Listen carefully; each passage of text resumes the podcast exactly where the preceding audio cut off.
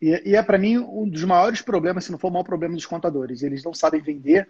E aí você vê, o que me deixa mais triste, Hugo, você vê bons contadores, pessoas do bem, pessoas comprometidas, pessoas tecnicamente excelentes, mas que não têm sucesso profissional porque não sabem vender. Isso me mata.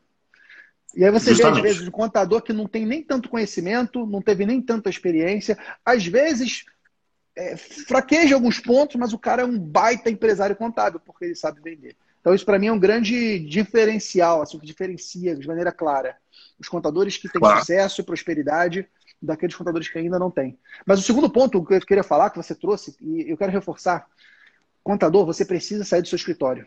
Se você está no seu escritório de contabilidade, você está no lugar errado. As soluções Exatamente. do seu problema não estão atrás da sua mesa ou atrás do seu computador, elas estão fora. É óbvio que essa pandemia prejudicou um pouco essa dinâmica, né? O olho claro. no olho, a cervejinha, cara, eu posso dizer para você, mesmo que você não beba, mas aquele momento happy hour é um momento de mais aprendizado do que na palestra.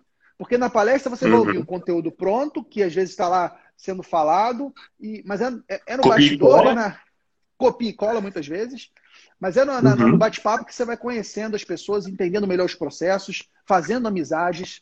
Então, cara, realmente você, para mim, Hugo, é uma prova disso. Eu também sou prova disso também. Minha empresa cresceu muito Sim. desde lá. Nós somos provas disso. De que quanto mais na, a gente na, divide, mais a gente multiplica.